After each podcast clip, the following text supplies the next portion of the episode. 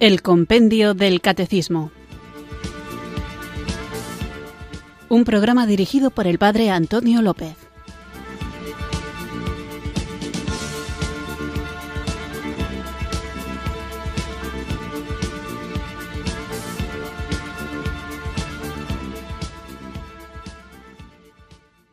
Muy buenas tardes, queridos oyentes de Radio María. Recibido un cariñoso saludo desde Irurzum, en Navarra, quienes sintonizáis una tarde más esta radio que cambia vidas, esta emisora de la Virgen, Radio María, para escuchar el programa El Compendio del Catecismo, nuestro espacio diario de formación católica en el que tratamos de conocer la fe que queremos vivir, compartir y defender. Seguimos tratando el tema de la libertad y cómo esta, la libertad, es un medio para obtener un fin. Hemos hablado del ejercicio de la libertad y cómo esta, la libertad, está debilitada a causa del pecado original. Pero al hablar de la libertad y de la moral, que es de lo que estamos hablando, de la vida en Cristo, nos topamos muy a menudo con una realidad que es dolorosa y muy difícil de romper y me refiero al relativismo. El Papa Benedicto XVI, ya siendo cardenal, condenó el relativismo ético y moral. Manifestó que la Iglesia Católica, decía él, afronta una hora de gran responsabilidad porque se vive en una era de relativismo de dictadura del relativismo, dice el Papa, que no reconoce nada como definitivo y que deja como última medida el propio yo y su voluntad sin referentes objetivos. El Papa Benedicto responsabilizó del relativismo a las sectas, a las ideologías como el marxismo, el liberalismo, el ateísmo, el agnosticismo y el individualismo extremo. Dice que el hecho de tener hoy día una fe clara según el credo de la Iglesia Católica es etiquetado a menudo como fundamentalismo, mientras que el relativismo, que deja llevarse de aquí para allá por cualquier viento de doctrina, aparece como la única postura a la altura de los tiempos modernos y que habría que escoger casi sin alternativa. Dijo que la misión de la Iglesia es transmitir a las personas el mensaje del amor de Cristo. Esta cuestión de relativismo arranca de una falla cultural y social muy antigua y es haber abandonado la búsqueda de la verdad, entregándole o dejando que se arrogue esa potestad casi por entero a la autoridad política. Verdad que nunca ha sido fácil de determinar, pues se afirma en el bien en sí, en el ejercicio permanente de la libertad, en las condiciones circunstanciales y en la ingeniería de la subjetividad humana que está informada, es decir, con conocimiento y con claridad de intenciones. Ahora, como la sociedad moderna, asentada en la democracia, no ha podido consolidar instituciones que posibiliten el desarrollo humano, tampoco el ejercicio de la libertad y por lo tanto la pureza de intenciones, la verdad simplemente no es posible de alcanzar. Y como nadie que no viva la verdad puede saber en qué consiste la verdad, la cultura ha terminado por reemplazar el entender por la ignorancia y la voluntad por la imaginación y el deseo. En el plano social, la persona sin referentes morales, éticos y prácticos objetivos se ve obligada a aceptar el consenso en aras de la tolerancia. Pero aquí se amplían los problemas, pues ese esquema atenta contra la justicia, el bien común y los más pobres. Esto porque al no haber verdad objetiva, es el consenso, lo que diga la mayoría, el que se supone que debe imperar. Pero como alguien tiene que zanjar las disputas de aquello que hay que consensuar, el que determina la verdad, que se termina por imponer, es la economía o el políticamente más poderoso y no el que tenga la razón o se rija por la ética. Y como los pobres no tienen capacidad de influir ni económica ni políticamente, son los primeros en sufrir las consecuencias del relativismo. Otra consecuencia del relativismo es la pérdida de la esencia de las cosas, lo que impide determinar los principios de valor de éstas. Y la indefinición impide establecer también la jerarquía y el orden de las cosas, de lo que se viene una imposibilidad de crear estructuras, instituciones que favorezcan el desarrollo humano. Familia, educación, trabajo, justicia, etc. Lo que imposibilita establecer también las fronteras del bien común y de aquello que corresponde al ámbito particular, cosa que juega en contra de la estabilidad social y del principio de igualdad ante la ley el fundamento de la tolerancia como expresión del respeto a la libertad de conciencia, de pensamiento y de religión, fue promovido y defendido por el Concilio Vaticano II. Es una posición ética fundamental del credo cristiano, porque el credo, la fe cristiana, se toma en serio la libertad de la decisión de la fe. Pero este principio de tolerancia y respeto de la libertad se manipula y a veces se sobrepasa cuando se le extiende a la valoración de los contenidos religiosos como si todos los argumentos tuvieran el mismo peso teológico o filosófico y no existiese una verdad objetiva universal, dado que Dios se revelaría en todos los conceptos siendo todos verdaderos. Y en ese caso, ¿Qué sentido tiene discutir sobre lo que es mejor o peor, sobre lo que es verdad o mentira? Y por tanto, ¿qué sentido tiene estudiar o dialogar? ¿Cómo podemos defender la democracia si esta tampoco es verdadera? Porque no hay un bien objetivo. Ahora bien, como el entendimiento humano y las ciencias prácticas actúan sólo en base a diferencias y cualidades, el reemplazo de la verdad por el relativismo anula la capacidad de entender y de actuar e imposibilita generar instituciones que tengan auténtico valor. Por lo tanto, ningún proyecto humano en este pensamiento relativista es posible. Si la verdad no existe y todo es relativo, tenemos que aceptar que lo relativo es lo realmente verdadero. Por eso es necesario establecer unos principios objetivos de verdad, porque solamente así podremos comprender cuál es la vía que tenemos que actuar. Solo así entenderemos qué estructuras hay que cambiar. Solo así podremos luchar por la verdad. Por eso cuando la Iglesia habla de tolerancia sobre la gente que piensa distinto, es porque acepta que haya quien pueda rechazar o no el cristianismo. Pero en ningún caso la tolerancia significa que uno acepte un cristianismo relativo. Nosotros creemos en una verdad objetiva sobre quién es Dios, tal y como se ha revelado, creemos en una verdad objetiva sobre qué es el hombre, tal y como Dios lo ha creado, y por lo tanto creemos que existe un bien, una verdad y una belleza objetivas, y por eso tenemos unos principios morales que nos llevan a la búsqueda de esa verdad. Perdonad por la introducción, quizá un poquito larga y un poquito densa, pero es que esto del relativismo lo tenemos tan metido en la cabeza que muchas veces nos dejamos llevar por él casi sin darnos cuenta. Y nosotros creemos que hay unos principios objetivos que brotan de Dios y que todo aquello que nos lleve a Dios es objetivamente bueno y todo aquello que nos aleja de él es objetivamente malo. Vamos a pedir al Espíritu Santo que nos ilumine para comprender y también para vivir en la verdad que se nos ha revelado, que es Jesucristo mismo, camino, vida y verdad.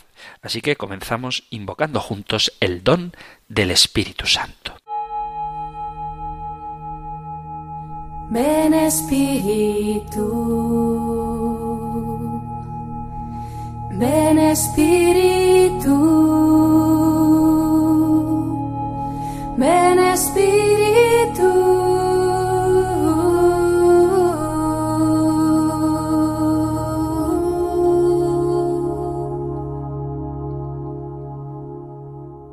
Jesús, yo quiero ser libre.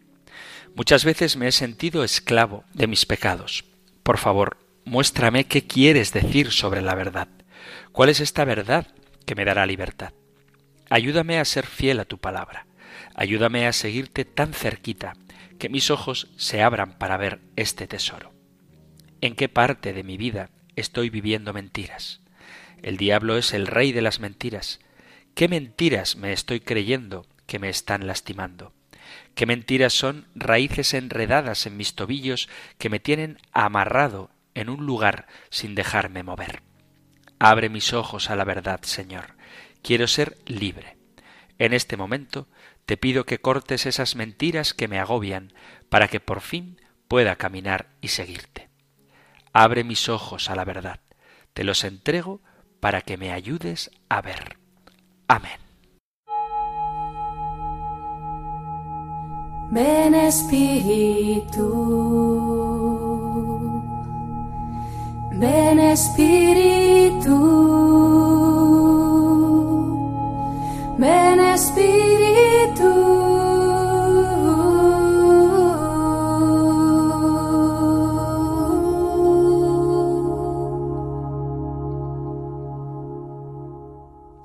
Después de haber invocado juntos el don del Espíritu Santo, vamos allá con nuestro programa de hoy.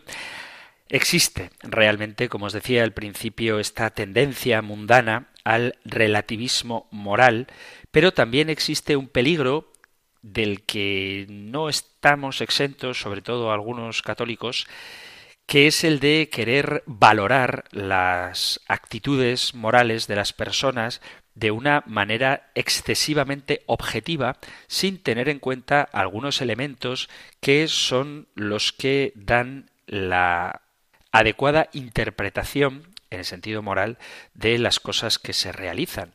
Por eso vamos allá con el tema de hoy, que es muy interesante, aunque tengo que confesar que no son cosas sencillas a la hora de tratar las cuestiones de moral, porque a mucha gente le gustaría que se dijera, pues si haces esto, está mal moralmente. Y si haces esto otro, está bien. Y no teniendo en cuenta otros elementos de los que vamos a hablar hoy, que son los que necesitamos para juzgar, aunque no me gusta la palabra, por eso prefiero decir valorar moralmente los actos humanos. Lo que vamos a tratar hoy lo tenéis en los puntos 1749 al 1754 y 1757 y 1758. Nosotros escuchamos ahora la pregunta 367 del compendio del Catecismo. Número 367. ¿Cuál es la fuente de moralidad de los actos humanos? La moralidad de los actos humanos depende de tres fuentes, del objeto elegido, es decir, un bien real o aparente, de la intención del sujeto que actúa, es decir, del fin por el que lleva a cabo su acción, y de las circunstancias de la acción, incluidas las consecuencias de la misma. Como ya hemos ido viendo en los programas anteriores, la moralidad de los actos humanos depende de si están o no ordenados a Dios. Concretamente hay que tener en cuenta las intenciones y las obras. La moralidad, es decir, el orden a Dios de nuestros actos y con ellos de nosotros mismos, de nuestro ser, depende ciertamente de lo que hacemos, pero también depende de la intención con que lo hacemos, que nunca es algo aislable de lo que hemos elegido hacer. Es decir, cuando tú haces algo, puede ser moralmente bueno o malo, pero eso lo determinará lo que haces y la intención por la que lo haces. Ahí se radica la existencia de un doble elemento moral que se suele llamar el fin o la intención y el objeto o las obras. Esta concepción de la moralidad de los actos, que es accesible a la razón, está iluminada por las enseñanzas del Nuevo Testamento sobre las intenciones y las obras. En contraste con los fariseos, el Señor enseña que el primer elemento determinante de la bondad o maldad de las acciones es la intención que nos empuja a obrar. Hay un pasaje que recogen tanto Marcos como Mateo que es especialmente expresivo. Tras una discusión con los fariseos sobre las prácticas de los lavatorios, el Señor detalla a los discípulos lo que sale de dentro del hombre, eso le contamina. Del interior, del corazón de los hombres, proceden los malos pensamientos, fornicaciones, hurtos, homicidios, adulterios, codicias, maldades, fraude, deshonestidad, envidia, blasfemia, soberbia, insensatez. Todas estas cosas proceden del interior y manchan al hombre. Lo dice San Marcos en el capítulo 7, versículo 20 y 23 y 20 al 23 y San Mateo en el capítulo 25 a partir del versículo primero. El cristianismo, por tanto, se caracteriza por el primado de la intención, por la importancia decisiva que concede a la purificación del corazón. Puesto que el hombre debe buscar desde su intimidad y con todas sus fuerzas a Dios, se comprende que el elemento más decisivo para la configuración moral de nuestro obrar serán las disposiciones del corazón. Dice Jesús en el capítulo 6 del Evangelio de San Mateo, versículo 22, si tu ojo es limpio, todo tu cuerpo será luminoso. Y comenta Santo Tomás, por el ojo se entiende la intención, porque todo hombre que obra se propone alguna cosa, de modo que si tu intención es recta, es decir, si se dirige a Dios, todo tu cuerpo, es decir, tus obras, serán luminosas.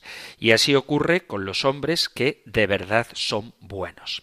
El Señor no se conforma con una moral de las obras, como si éstas pudiesen justificar a la persona y dispensasen, concediesen la conversión interior de rectificar la intención para no buscarse a sí mismo, sino el amor de Dios y del prójimo. Pero el Evangelio señala a la vez que las obras son necesarias y manifiestan las intenciones del corazón.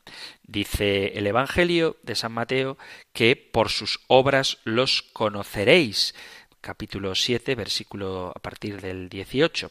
No son justos, dice San Pablo a los romanos, quienes oyen la ley, sino quienes la cumplen. Capítulo 2 de la carta a los romanos, versículo 13. Y el apóstol Juan en su primera carta, versículo 3, capítulo 3, perdón.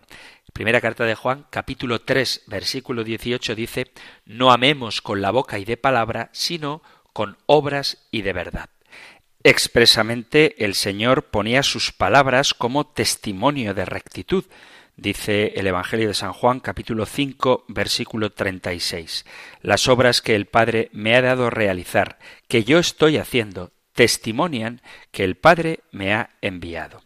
Si no cumplo las obras de mi Padre, no me creáis, pero si las cumplo, si no me queréis creer a mí, creed al menos a mis obras. Evangelio de San Juan, capítulo 10, versículo 37. Por esta misma razón, en sentido contrario, las obras de los fariseos demuestran lo que hay en su corazón. Dice el Evangelio de San Juan, capítulo 8, versículo 41. Vosotros hacéis las obras de vuestro Padre. Ellos le dijeron, Nosotros no hemos nacido de la prostitución, no tenemos más Padre que a Dios. Jesús respondió, Si Dios fuera vuestro Padre, me amaríais a mí, porque yo he salido y vengo de Dios. No he venido por mi cuenta, sino que Él me ha enviado toda pretensión de aislar las intenciones de las obras o de negar el carácter determinante de las obras respecto a la verdad de las intenciones, desconoce esto que dice la palabra de Dios, porque quien se contenta con oír la palabra sin ponerla en práctica es semejante al hombre que contempla la figura de su rostro en un espejo, se mira, se ve e inmediatamente se olvida de cómo era. En cambio, quien considera atentamente la ley de perfecta libertad y persevera en ella, no como quien la oye y luego se olvida, sino como quien la pone por obra, ese será bienaventurado al llevarla a la práctica. Carta del apóstol Santiago, capítulo 1, versículos 24 y 25. Pues como el cuerpo sin espíritu está muerto, así también la fe sin obras. Capítulo 2, versículo 26 de la carta de Santiago. Comentando este texto del capítulo 1, versículo 24, dice San Juan Pablo II, son afirmaciones muy serias y severas. El cristiano no debe traicionar, no debe ilusionarse con palabras vanas, no debe defraudar. Su misión es sumamente delicada, porque debe ser levadura en la sociedad, luz del mundo, sal de la tierra. El cristiano se convence cada día más de la dificultad enorme de su compromiso. Debe ir contracorriente, debe dar testimonio de la verdad absoluta, pero no visible. Debe perder su vida terrena para ganar la eternidad. Debe hacerse responsable incluso del prójimo para iluminarlo, edificarlo, salvarlo. Pero sabe que no está solo. El cristiano sabe que Jesucristo, el Verbo de Dios, no sólo se ha encarnado para revelar la verdad salvífica y redimir a la humanidad, sino que se ha quedado con nosotros en esta tierra, renovando místicamente el sacrificio de la cruz mediante la Eucaristía y convirtiéndose en manjar espiritual del alma y compañero en el camino de la vida. Partiendo de esta enseñanza bíblica, Santo Tomás elabora su doctrina del doble momento de la acción voluntaria, el acto interior de la voluntad, que es el fin o la intención, y el acto exterior, el objeto o las obras. Nuestros actos son morales por ser libres. De ahí que lo decisivo para su moralidad sea la disposición de la voluntad simultáneamente determinada por la intención que la dirige y por el objeto de los actos que elige. Por tanto, según esta perspectiva, al referirnos al objeto y al fin como elementos del acto moral, estamos hablando de las obras, el objeto, el acto exterior, y de las intenciones, el acto interior, las disposiciones del corazón, es decir, del querer íntimo de la voluntad y de las obras externas voluntarias que lo manifiestan. Dos elementos determinantes de la moralidad, pero no dos realidades independientes, sino dos coprincipios de unidad, al modo que se relaciona, como diría Aristóteles, la forma y la materia. El fin sería la forma mientras que el objeto sería la materia. Por eso, para tener una adecuada valoración moral de un acto, hay que fijarse en estas dos cosas. El objeto, el acto en sí mismo, lo que haces, y luego la intención por la que lo haces. De tal forma que un objeto bueno hecho con mala intención sería moralmente malo y un objeto malo hecho con buena intención no se podría calificar como inmoral o como pecado, si queréis hablar en el lenguaje cristiano. Si yo doy una limosna, que es un acto objetivamente bueno, y lo hago únicamente para aparentar, para que me vean, para que me aplaudan, para que piensen lo bueno que soy, sin que esté motivado por la caridad, ese acto de suyo bueno, que es dar una limosna, se convertiría en un acto moralmente malo porque mi intención es la de mi propia vanagloria. Y si yo, por ejemplo, le doy con buena intención un alimento a alguien que está pasando hambre y resulta que tiene alergia a ese alimento que le he dado, por ejemplo, le doy unos cacahuetes a alguien que dice que tiene hambre y yo se los doy con buena intención, esos cacahuetes le van a hacer daño porque tiene alergia pero no se puede decir que sea un acto moralmente malo porque mi intención era la de ayudarle. Seguro que os ha pasado en más de una ocasión tener buenas intenciones y haber hecho mal. Bueno, pues eso no es moralmente calificado como malo. Por tanto, los elementos necesarios para la plenitud del acto humano son tres. El objeto, el fin y las circunstancias de esto habla el Catecismo de la Iglesia. Dice, el objeto, la intención y las circunstancias forman las fuentes o elementos constitutivos de la moralidad de los actos humanos.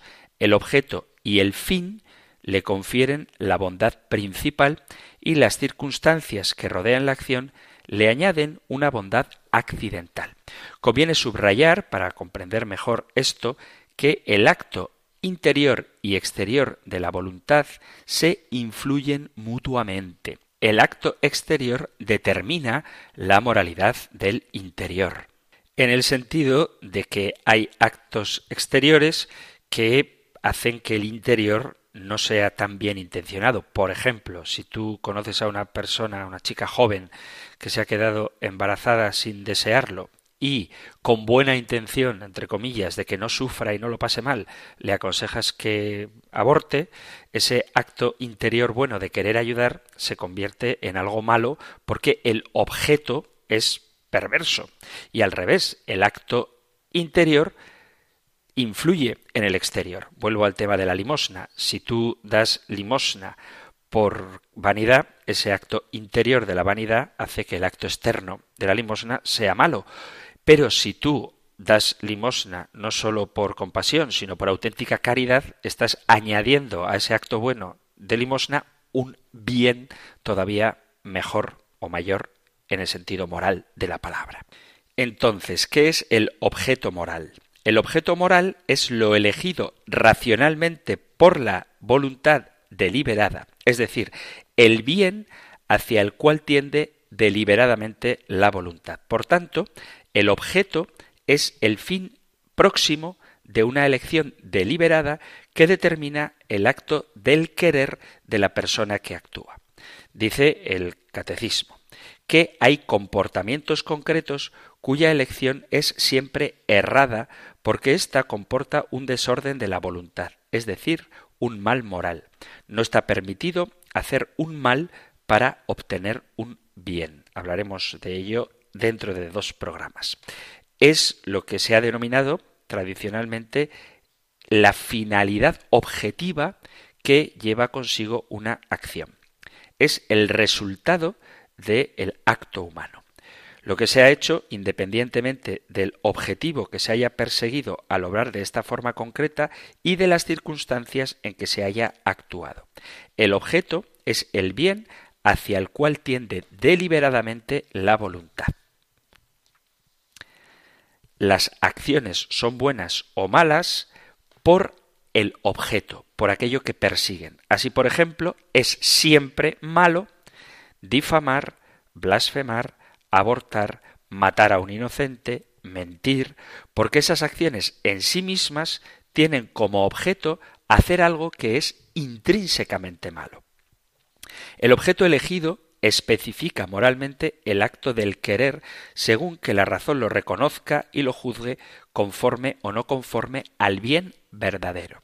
Cuando el hombre descubre que se da una acción de contenido negativo porque contradice el bien de una persona, la voluntad que hace suya tal acción se convierte en mala ella misma y ya no puede alegar la buena intención o la proporción adecuada de bienes. La identificación con el mal no se da en el plano de la consideración del conocimiento, sino en el plano de la voluntad, pues al querer la persona hace suyo lo que quiere y por lo tanto se hace buena si la acción es buena y mala si la acción es mala. No se puede mentir ni matar o matar abortando con una buena intención, porque el objeto en sí mismo es malo. La voluntad implica una identificación con lo querido. Es decir, que si tú, aunque tengas una buena intención, haces una cosa mala, tu voluntad está buscando un objeto malo. De tal forma que cuando lo que quieres hacer, lo que tu voluntad intencionadamente busca, tu razón te dice que es algo que lesiona el bien de las personas o que es contrario a la virtud, es algo que siempre se ha de rechazar si no quieres que esa acción sea mala. El objeto, el objeto moral de cada acción no está considerado únicamente desde el punto de vista físico o externo, sino en el sentido moral en cuanto que es contrario al bien propio de cada persona. En este tema, Veritatis Splendor precisa que la moralidad del acto humano depende sobre todo y fundamentalmente del objeto elegido racionalmente por la voluntad deliberada, distinguiendo el acto físico que origina un determinado estado de cosas en el mundo externo y el objeto moral que es el fin inmediato de una acción deliberada que determina el acto del querer de la persona que actúa. En este sentido, hay comportamientos concretos cuya elección es siempre errada porque comporta un desorden de la voluntad, es decir, un mal moral. Se llama objeto moral para diferenciarlo del objeto físico, que es la acción abstraída de los elementos que determinan su relación en orden moral. El objeto moral sólo se abstrae de la intención. Estas precisiones, que pueden ser un poco complejas, están reflexionadas por Santo Tomás de Aquino. Su pensamiento sobre las relaciones entre el acto interior y exterior de la voluntad es muy rico. En la Suma Teológica, después de dedicar una cuestión entera a la bondad y malicia de los actos, se ocupa de la bondad o malicia del acto interior y de la bondad o malicia de los actos humanos externos. Por una parte, Santo Tomás insiste en que el acto interior de la voluntad y el acto exterior, cuando se consideran en general, son un solo acto. En resumen, e intentando ser un poquito más claro, el objeto del acto es lo esencial del acto, qué es lo que implica. Por ejemplo, la esencia de robar es apoderarse de lo ajeno. El objeto del acto no puede tener, por más buena intención que uno pretenda, ser bueno. La esencia de mentir es engañar y la esencia de dar limosna es ayudar. Ese es el objeto del acto, porque todos los actos tienen una realidad objetiva. Y esto es algo que hay que tener en cuenta a la hora de calificar moralmente un hecho, un acto, como bueno o malo. Como esto es un poco denso, vamos a hacer una breve pausa musical y continuamos hablando de las fuentes de la moralidad de los actos humanos que son el objeto, la intención y las circunstancias.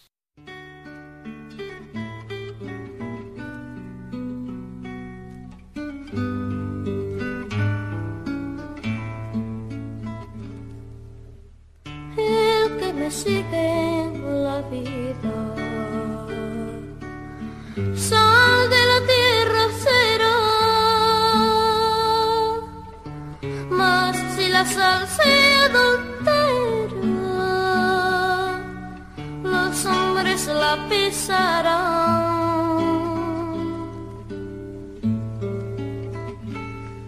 Que sea mi vida la sal,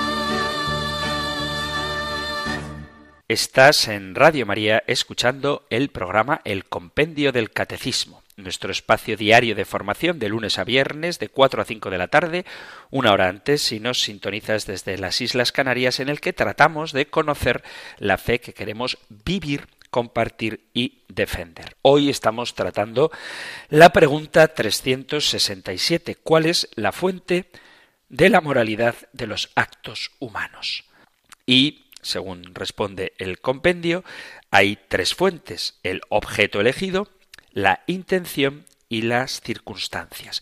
Estamos hablando en particular del objeto elegido y veíamos cómo el objeto es aquello que nuestra voluntad deliberada busca y cómo esto tiene una valoración concreta. Es decir, tú puedes tener una buena intención, pero si el objeto elegido es malo, ese acto será moralmente malo. Es importante esto porque existen algunas interpretaciones muy propias de nuestra cultura que no explican convenientemente la función moral del objeto. Hay algunas teorías que vienen a relativizar la objetividad del objeto, valga el juego de palabras. Por ejemplo, lo que se conoce como el teleologismo consecuencialista, ahora explico lo que esto es, y el proporcionalismo, que consideran el objeto de la acción como algo moralmente neutro, es decir, que no hay acciones buenas o malas, sino que lo único que existen son buenas o malas intenciones, teleologismo, buenas o malas consecuencias, el consecuencialismo y el proporcionalismo, que vendría a decir que hay que valorar si es mayor en proporción el beneficio que se obtiene de un acto que el acto en sí mismo, en el sentido de que esa acción sería moralmente buena o mala, fundamentalmente de que se haga con buena o mala intención o teniendo en cuenta la adecuada proporción entre los bienes y los males que se surgen de ella. Por ejemplo, un aborto se consideraría malo si se ha realizado con mala intención, pero sería, según ellos, un acto bueno si se realiza con el fin de salvar económicamente a una familia o de evitar algún tipo de problema de salud física o psicológica a una madre que se ha quedado embarazada sin pretenderlo. Por eso, un acto sería bueno si hay proporción entre los bienes que se pretenden lograr y los males que se van a derivar de tal acción. Este tipo de pensamiento desconoce el carácter esencial del objeto moral del acto, por diversas razones que llevan, sin embargo, igualmente a desvincular las intenciones de las obras. En concreto, los seguidores de este tipo de moral hablan de una libertad fundamental más profunda y diversa de la libertad de elección, sin cuya consideración no sería posible comprender ni valorar correctamente los actos humanos. Según estos autores, la función clave en la vida moral habría que atribuirla a lo que ellos llaman una opción fundamental, actuada por aquella libertad fundamental mediante la cual la persona decide globalmente sobre sí misma, no a través de una elección determinada y consciente, sino en forma atemática, en forma trascendental. Es decir, tú haces una opción fundamental que en principio es buena y cualquier acto concreto que hagas con tal de que tu opción fundamental sea buena, no tendría ningún problema en el sentido moral. Los actos particulares derivados de esa opción fundamental constituirían solamente intentos parciales y nunca resolutivos de expresarla. Serían solamente signos o síntomas de esa opción fundamental. De este modo, el hombre, en virtud de su opción fundamental, podría permanecer fiel a Dios independientemente de la mayor o menor conformidad de algunas de sus elecciones y de sus actos concretos a las normas o reglas específicas. En virtud de una opción primordial por la caridad, el hombre, según esta corriente, podría mantenerse moralmente bueno, perseverar en la gracia de Dios y alcanzar su propia salvación a pesar de que algunos de sus comportamientos concretos fueran contrarios deliberada y gravemente a los mandatos de Dios. Si tú tienes una opción fundamental por ser fiel a Dios, pero luego en tus actos concretos no eres fiel a Dios, según ellos no tendría ninguna importancia porque tu opción fundamental es buena. De modo similar, las teorías del consecuencialismo y el proporcionalismo sostienen que la bondad o malicia se pueden juzgar en dos órdenes diversos. El primero, el de la bondad moral de un acto, estaría determinado por la intención del sujeto respecto al amor de Dios y del prójimo.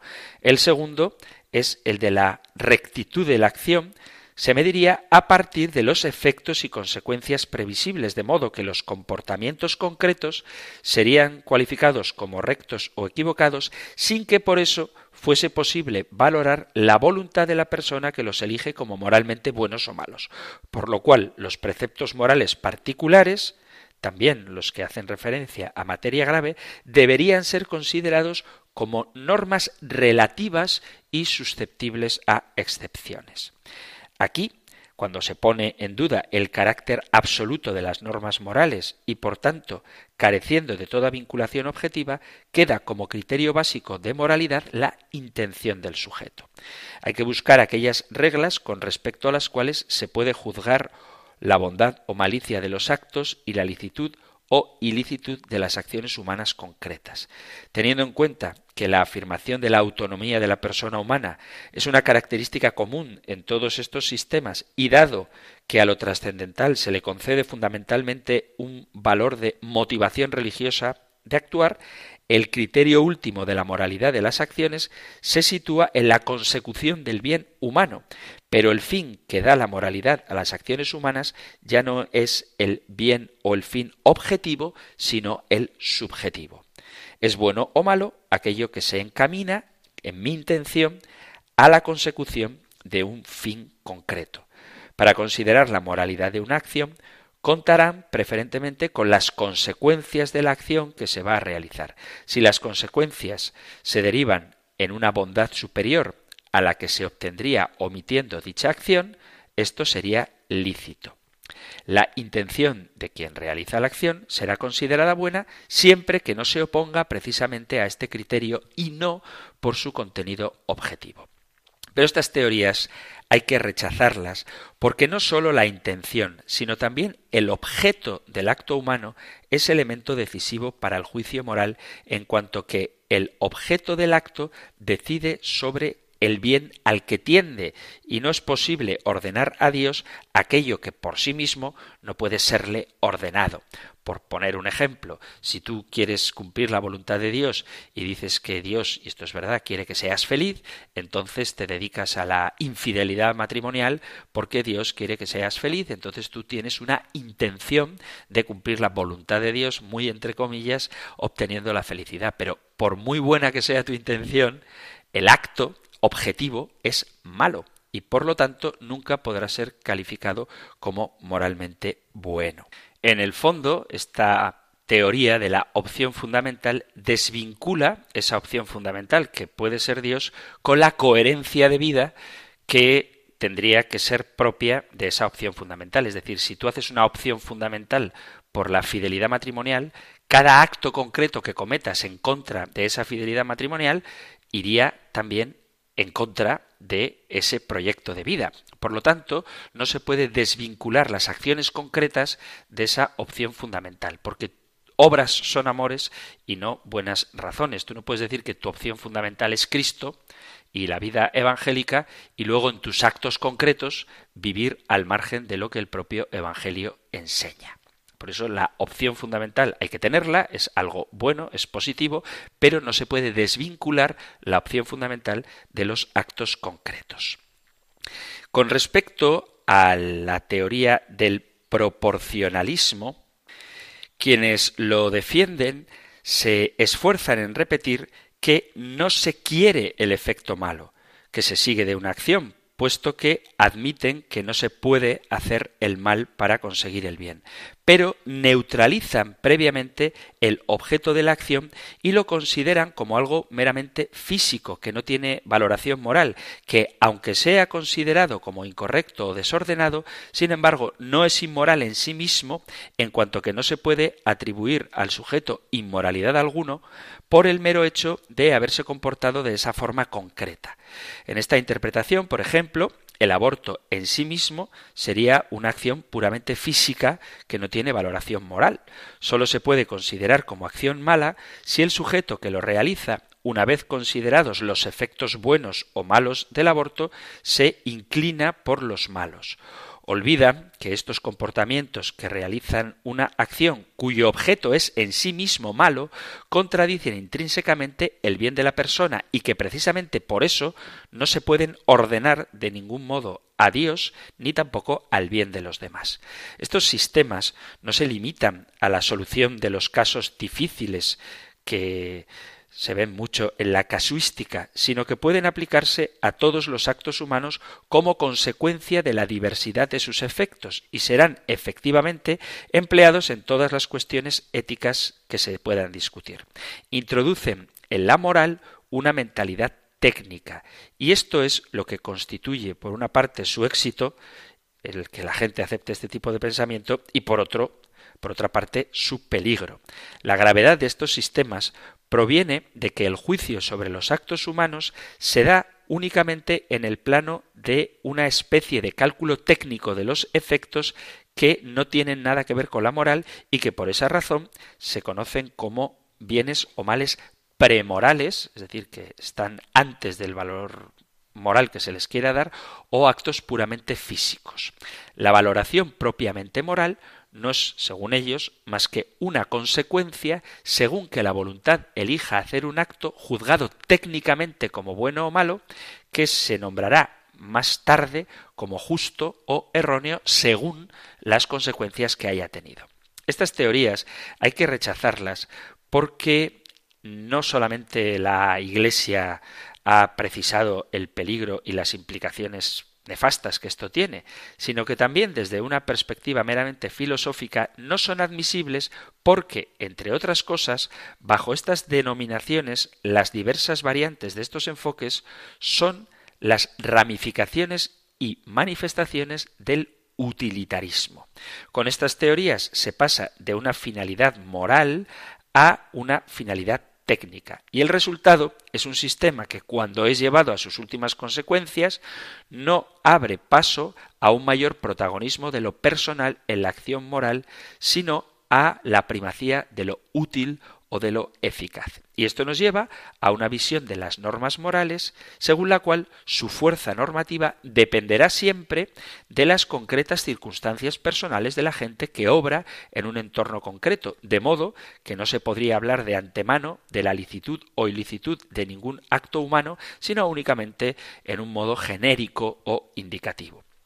Y sin embargo, hay que subrayar que sí se debe hablar de la licitud o ilicitud de los actos humanos en cuanto que hacen referencia directa al objeto de cada comportamiento. Por su objeto, los actos humanos pueden ser buenos, por ejemplo, fomentar la amistad, trabajar, ser paciente, o malos, como apoderarse de lo ajeno, mentir o tener relaciones sexuales fuera del matrimonio o también ciertamente hay actos que son indiferentes como dar un paseo o dormir independientemente de la intención del agente o de su último fin. Dar una limosna es siempre un acto bueno por su objeto, aunque el que la da tenga una intención torcida y por eso convierte la acción en su conjunto en una acción moralmente mala, pero dar limosna siempre será objetivamente algo positivo. Lo mismo que cometer un crimen siempre será algo objetivamente negativo. Por muy mala que sea tu intención al dar limosna, sigue siendo un acto objetivamente bueno y por muy buena que sea tu intención al cometer un crimen, siempre será un acto moralmente malo. Con la divina garantía de la Sagrada Escritura, vienen especificadas con detalles cuáles son las obras malas, las obras de la carne que excluyen del reino de los cielos y las obras buenas en que nos conviene ejercitarnos, que son fruto del Espíritu y manifiestan nuestra condición de hijos de Dios.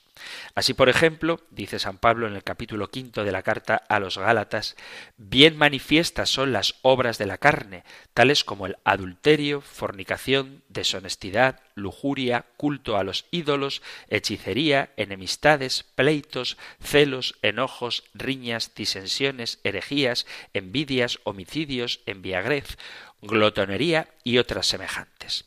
¿No sabéis que los injustos no poseerán el reino de Dios? ¿No queráis cegaros ni los fornicarios, ni los idólatras, ni los adúlteros, ni los homosexuales, ni los sodomitas, ni los ladrones, ni los avariciosos, ni los borrachos, ni los maledicentes, ni los que viven en la rapiña, han de poseer el reino de Dios. Dice San Pablo en la primera carta a Corintios capítulo 6 versículo 9 y 10. Luego dice también San Pablo a los romanos en el capítulo 1, versículo a partir del 28. Han hecho acciones indignas del hombre, quedando atestados de toda suerte de iniquidad, de malicia, de fornicación, de avaricia, de perversidad, llenos de envidia, homicidas, pendencieros, fraudulentos, malignos, chismosos, infamadores, enemigos de Dios, ultrajadores, soberbios, altaneros, inventores de vicios, irracionales, desgarrados, desamorados, desleales, despiadados. Y de modo semejante detalla cuáles son las obras buenas en el capítulo 12 de la carta a los romanos y también en el capítulo quinto a partir del versículo 22 de la carta a los gálatas. El fruto del Espíritu es caridad, gozo, paz, paciencia, benignidad, bondad, longanimidad, mansedumbre, fidelidad, modestia, continencia y castidad el objeto moral no se puede considerar simplemente como un fenómeno biológico, haciendo que la moralidad se base exclusivamente en la intención de la voluntad. Cuando se daña la salud, el objeto moral radica más bien en que se trata de la salud de una persona. Quitar la vida a un hombre no es algo puramente físico, o premoral, pues se trata de la vida de una persona humana que exige respeto y una defensa total. Al hablar del objeto moral no se puede hacer abstracción de la persona. La moral se apoya en realidades externas a uno mismo, en cuanto que son humanas o personales. Por eso, el objeto en la moral es importante porque más allá de las buenas intenciones existe, como decía un sacerdote, la calamidad objetiva y es algo que hay que tener en cuenta. Hablaremos en el próximo programa, porque el compendio del catecismo seguirá hablando de cuáles son los actos moralmente buenos o malos y tendremos ocasión de hablar de los otros de las otras fuentes de la moralidad que hoy no nos ha dado tiempo a tocar, la intención y las consecuencias, pero no es suficiente con una buena intención, no es suficiente con que pueda haber buenas consecuencias si un acto es objetivamente malo. Por eso la opción fundamental es bueno tenerla, pero no es correcto que esa opción fundamental vaya en contra de los actos objetivamente malos. La proporcionalidad hay que tenerla en cuenta, pero no es suficiente que se obtenga un bien de algo que es objetivamente malo. No se trata de medir en una balanza cuántos kilos de bien y cuántos kilos de mal se obtienen de un acto, sino fijarnos en el hecho objetivo. Y cuando este es malo, el acto se puede considerar moralmente malo. Y cuando este es bueno, se puede considerar de forma objetiva que el acto es bueno. Así que vamos a dejarlo ya, pero no bastan las buenas intenciones, sino que el acto tiene que ser objetivamente bueno. Lo dejamos aquí porque se nos ha acabado el tiempo y os pido disculpas si el lenguaje es un poco complicado, pero es que valorar moralmente las obras de los hombres requiere un esfuerzo y un discernimiento que a su vez precisa de un lenguaje adecuado para poder explicarlo. Y a lo mejor no estamos del todo acostumbrados a ese tipo de palabras, pero creo que es bueno que hagamos el esfuerzo intelectual por tratar de comprender la moralidad de los actos para luego vivir de una manera conforme a nuestro fin último, que es la bienaventuranza eterna. Si hay algo que queráis compartir, alguna pregunta que hacer, alguna cuestión que debatir, un testimonio que dar, lo que queráis, podéis enviarlo al correo electrónico compendio arroba compendio arroba o al número de teléfono de WhatsApp 668 594 383 668 594 383. Terminamos ahora recibiendo la bendición del Señor. El Señor te bendiga y te guarde, el Señor ilumine su rostro sobre ti y te conceda su favor, el Señor te muestre su rostro y te conceda la paz. Muchísimas gracias por estar ahí, gracias por escuchar el compendio del catecismo y si queréis, volveremos a encontrarnos en un próximo programa. Un fuerte abrazo.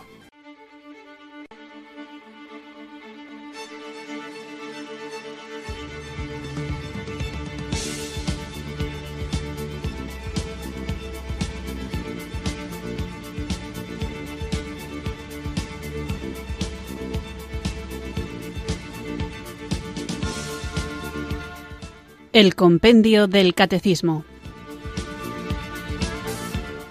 Un programa dirigido por el Padre Antonio López.